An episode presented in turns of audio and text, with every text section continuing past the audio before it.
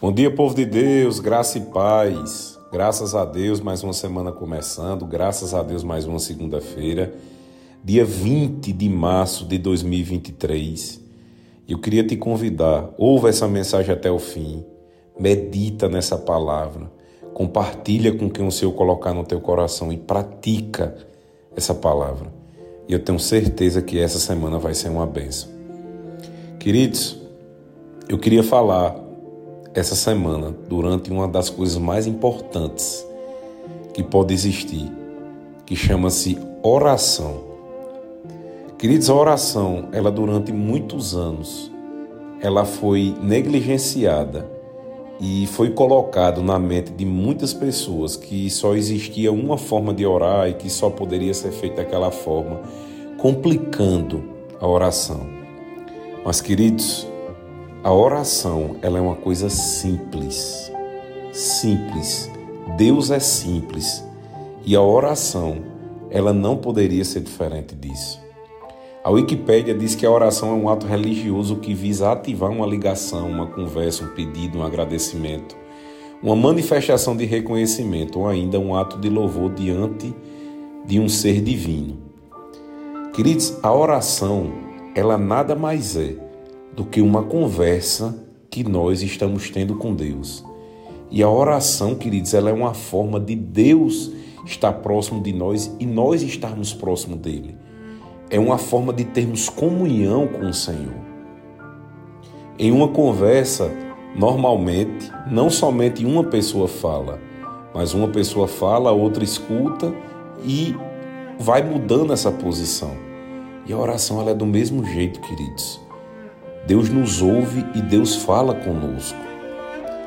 Em Filipenses, no capítulo 4, no versículo 6, diz assim: Não andem ansiosos, preocupados por coisa alguma, por coisa alguma, mas em tudo, pela oração e súplicas e com ações de graças, apresentem os seus pedidos a Deus. Apresentem os seus pedidos a Deus.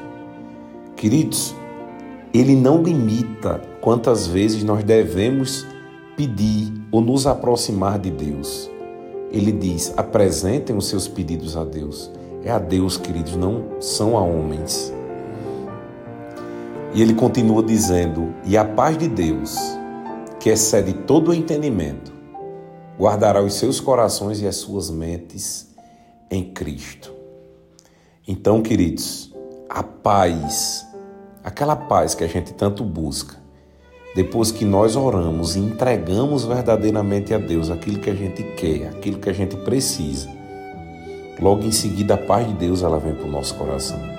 Então nós devemos orar, queridos, até que a gente sinta essa paz. Nós devemos ser gratos e ter fé que aquilo que nós apresentamos a Deus, aquilo vai acontecer. Não necessariamente, queridos, porque nós merecemos. Nem sempre a gente vai merecer aquilo que a gente está pedindo. Mas Deus, Ele nos concede, por amor, aquilo que nós precisamos, aquilo que nós pedimos e aquilo que é melhor para nós. Mateus capítulo 6, versículo 7 diz: E quando orarem, não fiquem sempre repetindo a mesma coisa como fazem alguns pagãos Muitos de nós, queridos, fomos ensinados que a oração é ficar repetindo sempre a mesma coisa. E não é. Por quê? Porque a palavra diz que não é. Não fiquem sempre repetindo a mesma coisa. Continuando, eles pensam que por muito falarem serão ouvidos. Não sejam iguais a eles, porque o seu Pai sabe do que vocês precisam antes mesmo do que vocês pedirem. Queridos, Deus sabe o que nós precisamos. Aí você pode perguntar: e por que, que ele não concede? Porque você não pediu. Muitas vezes, querido, nós deixamos de usufruir do melhor simplesmente porque nós não pedimos, nós não temos comunhão com Ele. Deus é cavalheiro, Ele nunca vai fazer nada na nossa vida contra a nossa vontade.